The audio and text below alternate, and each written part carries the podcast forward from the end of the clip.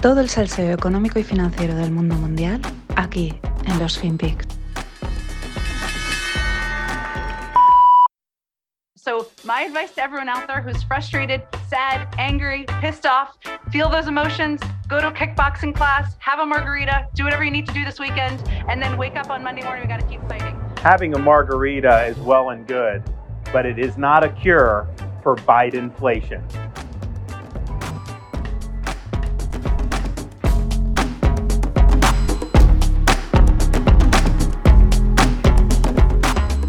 Hola no financieros, vamos a cerrar la semana con la Bidenflation. Este que veíais, bueno, la primera que veis es la secretaria esta de comunicación, la pelirroja, Epsky o Epki o algo así se llama la chica del gobierno de Estados Unidos y el que veíais después era DeSantis, el gobernador republicano de Florida que cada vez suena más, la verdad es que tiene el tío apunta a la Casa Blanca, tiene imagen, mm, cuadra, pero sobre todo tiene golpes mediáticos, ¿no? Eh, muy contundentes, muy en la línea de, de lo que puede encajar y como por ejemplo este, resulta que parece ser que el otro día era el, día de la margarita, de la margarita del cóctel, ¿no? Por eso dice, tómate una margarita, no sé qué, tal. Y el tío dice, sí, está muy bien tomarse una margarita, pero cuidado con el Bidenflation, ¿no? Y es que es muy catchy, la verdad, el, el Bidenflation, que catchy que dicen los americanos, ¿no? Como ahí que te engancha. Y la verdad es que este tipo de lemas, pues, a veces pueden parecer un poco tontos, simples, pero a veces cuando están bien elegidos, eh, vamos, funcionan, ¿no? Se quedan ahí grabados y te sirven para atacar muy bien al, enemigo, ¿no? Al contrario. Y es que la inflación empieza a ser un problema a pie de calle y un bulto que quieren escurrir todos los gobiernos. A ver, es el modelo político actual en Occidente, es decir, gestos, sonrisas, eh, el sol saliendo por el horizonte, los prados verdes y mirar a otro lado y esperar a que los problemas pues se resuelvan o se prolonguen tanto en el tiempo que le caigan al que gane las siguientes elecciones. En cualquier caso, yo ya no me puedo quitar de la cabeza este Bidenflation en lugar de inflación. Ahora si te dicen algo y, oye, es que ha subido mucho la compra en el supermercado, tú tienes que parar y decir un momento, ¿pero por inflación o por Bidenflation? Y os dejo también una nota del mítico analista del Credit Suisse, Sultan Potsar. Este tío tiene, vamos, eh, habla mucho de él, es una referencia en temas de estos monetarios, eh, etcétera, ¿no? Y crediticios. Y la nota va respecto a la inflación y tiene perlas súper interesantes. Vamos con ellas. Dice, hay dos formas de bajar la inflación. Subir tipos de corto plazo o forzar a que suban los tipos de largo plazo. Dice forzar porque la Fed solo decide directamente sobre los tipos de corto, que es donde ellos mueven el dinero, ¿no? Donde te pueden prestar o pedir prestado en ese corto plazo. El largo plazo eh, serían maniobras monetarias indirectas para intentar afectar pues, a los bonos de 20, 30 años, ¿no? Pues podríamos decirlo jugarretas, aunque están entendidas, asumidas, ¿no? Más cosas, dice, subir tipos hoy tiene por objetivo reducir la inflación sin generar una recesión. Dice, algo que nunca ha conseguido gestionar la Fed. Lo que explica es que, pues hasta estos tiempos raros de distintos, pues bueno, se generaba una recesión, ahora te lo dicen, ¿no? En aquel momento te pondrían alguna excusa, no, es que ha pasado no sé qué y por eso estamos en recesión, pero realmente ellos la han generado pues para controlar la inflación, ¿no? Pero claro, ahora lo que intentan es eso, reducir la inflación sin generar una recesión en la subida de tipos. Y ya lo dice Zoltan. Eh, esto no ha conseguido nunca la, Fed, así que eh, están experimentando sobre el experimento, que puede salir mal.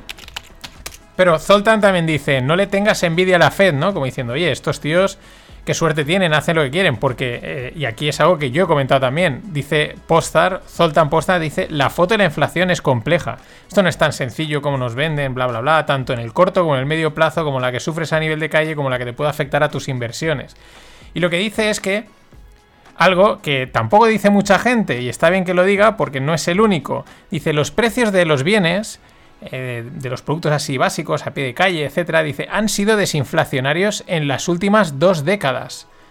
Lo cual le ha dado a la Fed, pues tiempo, ¿no? Mucho margen para relajarse, para seguir bajando tipos, porque unos, los, los servicios y tal subían, pero los bienes, pues bajaban y se compensaban, ¿no? Y hemos vivido la prueba de que hemos vivido, pues, esta época de de inflación o cero inflación, inflación contenida o desinflación. Ahí hay siempre un poquito de dudas. La prueba es que en cuanto ha empezado a subir un poco los, los, precios, la gente enseguida lo ha notado. Esa es la prueba de que llevamos mucho tiempo acostumbrados a unos precios bastante estables. Y también dice, la Fed sabe qué puede hacer y qué no puede hacer para controlar esta inflación. Y, una, y matiza, los precios de estos bienes no los puede controlar, especialmente porque vienen derivados de los problemas logísticos globales. Por lo tanto, a la Fed solo le queda causar una recesión, pero por lo que han dicho, mm, tampoco parece una opción. Claro, no quieres, tú quieres, necesitas una recesión, pero no quieres ser tú el que la cause, no quieres ser tú el que te echen la culpa de la recesión. Y aquí entra en la segunda parte, dice, eh, claro, no puedes tocar los tipos, los tienes que tocar, pero no puedes, ¿no? Los de corto. Vamos con los de largo, dice, el gran número de subidas de tipos que el mercado ha descontado, porque llevamos hablando de ello, y la Fed también ha insinuado, ¿no? Lo ha ido diciendo, lo ha, ido dejando caer, pero que no, se ha, no, no, ha ocurrido, simplemente han dejado caer y el mercado ha empezado a descontarlo, ¿no? Y eh, Zoltan dice, no ha tenido todo el impacto que se esperaba en los tipos de interés de largo plazo. Es decir, esperaban quizás más impacto, quizás esta era una forma con estos discursos, con estos uyuyuy que viene el lobo, pues de, mover el mercado y de impactar en ese largo plazo, pero es el amigo Postar dice, no han conseguido todo lo que querían. ¿Qué queda? Dice, pues la Fed necesita que suban las hipotecas y por lo tanto los precios de las casas se queden planos o bajen para, para intentar contener una parte de la inflación. Resumen, pues como dice Zem Karsan, que es una cuenta de Twitter de volatilidad, Fed y sin box. La Fed está en una caja, la Fed o los bancos centrales.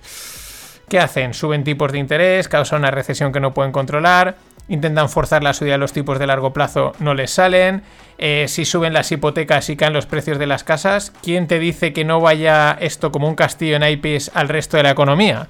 Mm, los gráficos de las, de las de las hipotecas a largo pues de, eso de 20, 30 y 40 años eh, pues son están subiendo bastante con lo cual por ese lado podrían estar tranquilos y luego siempre pueden echar la, la culpa a la burbuja inmobiliaria. Por cierto que la Reserva Federal prohíbe esto salió hace unos días prohíbe a, a sus empleados operar con bonos activos perdón bonos acciones y criptos incluida Bitcoin Qué casualidad, ¿no? Eh, justo ahora cuando en el mercado pintan basto dicen, no, ahora ya no podéis hacer nada, ya os habéis frotado las manos, todos fuera de aquí. Y de repente el gran silenciado es el COVID. Vaya timing, señores. Justo cuando menos interesa hablar del virus, el panorama internacional te lo pone a huevos para que sea ya casi una noticia menor, o sea, ya es algo mm, casi residual, ¿no? Eh, yo ayer recordaba en Twitter el ridículo que sentiremos dentro de un tiempo cuando recordemos que nos hemos saludado con codo y con puño y no pertenecíamos, que yo sepa, a ningún grupo de rap o banda callejera. Sin embargo, los datos están ahí y la información también. Una gran aseguradora alemana llamada BKK ha analizado los datos nada más y nada menos de 10,9 millones de individuos asegurados y los ha analizado respecto a las complicaciones derivadas de las vacunas. Un miembro del consejo de esta empresa asegura que los datos son alarmantes. Se ha quedado ahí. No, ha ido a más porque igual así es una forma de, oye, soltarme pasta y nos callamos. Esto es el juego también, ¿eh? Yo no dudo de lo que dice esta gente porque, recordaros, son, es una aseguradora y, es alemana. Esta gente, esto de calcular mal las cosas, una aseguradora no puede calcular mal estas cosas. Y los alemanes ya hemos visto que, que tampoco son de equivocarse. La verdad es que eh, es peligroso y alarmante el juego informativo en el que se ha mm, tornado todo totalmente. Hay que estar con las antenas totalmente abiertas. E igual esperabas que hablase de Ucrania, pero la verdad es que lo dejo para la semana que viene, porque hoy mismo está siendo un jaleo, tropecientas mil informaciones, opiniones, análisis, donde siempre se cuelan fake news y donde hay también a veces un ímpetu informativo, ¿no? A ver quién lo dice antes y luego tiene que rectificar, empiezan como Putin ha sorprendido, que es una cosa que a mí me sorprende, que no tengan analizado y esperadísimo lo que podría hacer y ahora es que sorprende, pues mm, claro, hay que actualizar, hay que actualizar, ver lo que está sucediendo, así que aquí en los FinPix vamos con calma, recopilamos, lunes, martes, ya hablaremos de esto, vamos a ver qué sucede, porque claro, la Unión Europea está yo creo que bloqueada y noqueada, Biden está con las margaritas y en el horizonte, de repente, eh, recién acabados los Juegos Olímpicos, empieza a sonar el nombre de China. En fin, lo dicho, todas las combinaciones son posibles. Esto se trata de, de ver lo que sucede y, observar. Eso sí, los analistas han vuelto a fallar estrepitosamente. Yo me quedo con este tweet de Michael Harris, que es un operador quant con análisis bastante interesantes, ¿no? Dice, una nota a todos los falsos expertos geopolíticos. Dice, hoy tomaros un descansito, quizá yo por eso me lo estoy tomando. Dice, no sabéis nada, o no sabemos nada. Eh, esto es muchísimo más complicado que lo que una mente así normal puede llegar a comprender, es verdad, son tropecientas interrelaciones, segundas, terceras derivadas que probablemente incluso ni ninguna mente puede llegar a entender, ¿no? Dice simplemente mm, rezad por las víctimas de esta injustificable escalada o guerra escalada, totalmente de acuerdo, y dice a la que, por cierto, hemos contribuido todos, ¿no? Porque mirando a otro lado, votando a políticos que son que no son valientes, que no se atreven a enfrentar a los problemas, eh, bancando las energías verdes, los discursos bonitos, los gestos, pues contribuyes a que gente como Putin, Xi Jinping o cualquier otro hagan la que están haciendo. Lo que digo, menos tweets de apoyo, menos imágenes, menos ilustraciones y más votos a líderes valientes y con coraje para sacarnos de estas situaciones.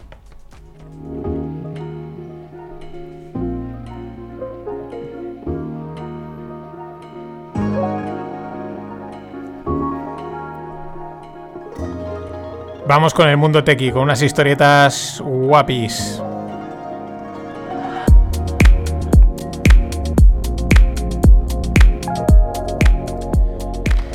Eh, lo de Guapi, mm, no sé por qué ayer grabando el podcast con Inma del Distonómica, que saldrá el viernes por la noche, pues no sé por qué me salió un guapi de en una crítica, ¿no? De algo. Decía, no, era para. O sea, no, era un, no era un piropo en ese sentido, ¿no? Pues ahí dice, ah, eso es machismo y tal. No, simplemente. Y ahora me ha vuelto a salir. ¿Por qué? Pues porque la mente es así, los cables chocan y dicen, pues ahora sale guapi. Pues seguro que volverá a sonar. En fin. Vamos con una historia, eh, una nota cómica para este día que yo creo que todo el mundo lo percibe bastante gris, negro por el tema de Ucrania, ¿no? Pero vamos a dar un contrapunto. Y la historia es la historia de Domenech. Ojo, porque hay sorpresa final con Domenech.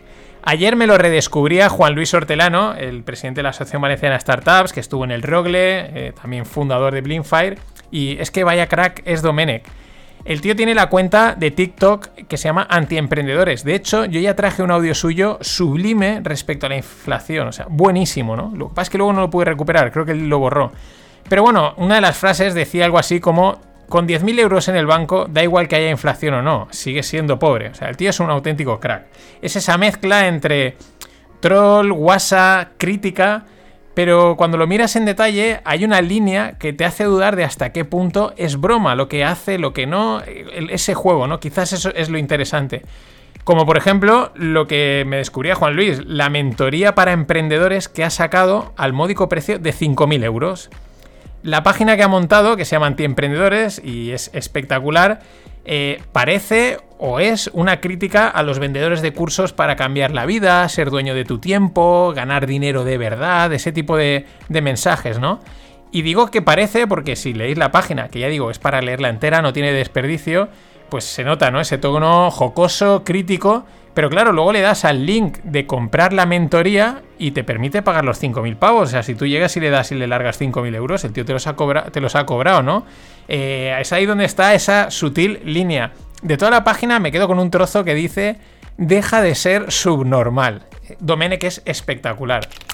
Pero es que la sorpresa es que Juan Luis también me descubría que Domenech tiene también un canal de YouTube con 1,2 millones de seguidores y dedicado a enseñar a ligar y el canal se llama Verdadera Seducción.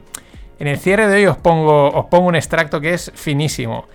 Eh, hay, también hay gente que le acusa de estafador, pero claro, tal y como no comunica, si leéis la web, si veis sus vídeos, pues hasta qué punto te estafa o te estás dejando estafar, porque el tío deja muy claro las intenciones y tampoco te dice que te esté engañando, en fin. Eh, además es que parece que tiene problemas muy serios de salud que no ha dudado en usar para sacar provecho, pero además serísimos, ¿no? En fin, como tuiteaba alguien ayer a, raíz del hilo que se montó es, este tío es un capitán general, sea estafador o no, o eso, o un auténtico crack. Y para cerrar la semana y cerrarla con el tema cripto, pues han salido un par de noticias muy interesantes respecto a hackeos eh, que han sucedido en este sector. Resulta que la periodista Laura Shin asegura en una investigación haber encontrado al famoso hacker de DDAO el mítico hackeo de 2016 que fue un robo que sentó precedente y debate sobre, uno, si code is law, si el código es la ley, y sobre la descentralización. Descentralización porque la, la, resolución que se dio a aquel problema fue revertir la cadena de bloques de Ethereum. Y de ahí que exista, probablemente algunos lo hayáis visto cotizando, el Ethereum Classic, el ETC, que incluye la cadena con el robo, y el Ethereum, que es el que todos hablamos, que es el que se revirtió, ¿no? Según la investigación de Laura Shin, el hacker sería Toby Hönisch, eh, que es un programador de 36 años austriaco con residencia en Singapur, que ha fundado 10X, que es una empresa que levantó 80 millones en una ICO, en una Initial Coin Offering, para crear una tarjeta de débito crédito, no, de débito cripto, que ha fracasado. Pero ahí está, él no responde a las acusaciones, pero ojo, y otro hackeo resuelto, en este caso en España. Se trata del robo que sufrió el proyecto Together, donde cinco personas han sido detenidas por la UCO en relación con este hackeo, en el que se cobraron nada más y nada menos que criptomonedas por valor de 6 millones. Bueno, buenas noticias, pero dos apuntes al respecto, dos análisis. El primero, todo lo digital deja algún rastro. Eso es así. Por eso el peligro de las CBDCs, de las que a ver si la semana que viene también hablo. Es muy difícil ser totalmente anónimo e irrastreable en el mundo digital. A ver, se puede, que sé que hay algunos que lo consiguen, pero el coste en tiempo y en operatividad es altísimo, no te compensa. Al final, móvil, pam, por aquí, por allá, y al final, de alguna u otra manera está rastreado, ¿no? Eh, claro, esto va un poco contra pues, el anonimato, la privacidad, etc. Y por otro lado, que bien sienta que sea rastreable para casos en los que te roban. Y esa es la dualidad que plantea el mundo cripto. Es el precio a pagar entre seguridad, que se riñe con privacidad y que también se riñen con la comodidad de uso. Lo que es fácil de usar, pues muchas veces mm, muy privado no es porque tiene que estar centralizado. Si está centralizado te pueden dar un nivel de seguridad, pero la seguridad depende del que te da la centralización. Y si quieres privacidad, eh, igual la seguridad te la tienes que montar tú, pero entonces la comodidad de uso ya no es tanto, porque tienes que hacer una gincana. Ese es el juego, ese es el, lo bonito, lo que plantea el mundo cripto, debates que hasta ahora no se hacían. Lo dicho, eh, del comportamiento de Bitcoin respecto a Ucrania, eh, mejor hablamos el, el lunes, que también hay mucho que decir. Os dejo con verdadera seducción de Domenech. Buen fin de... Llevo más de 10 años con verdadera seducción y en YouTube he escrito 15 libros he hecho 6 audiocursos y 6 videocursos.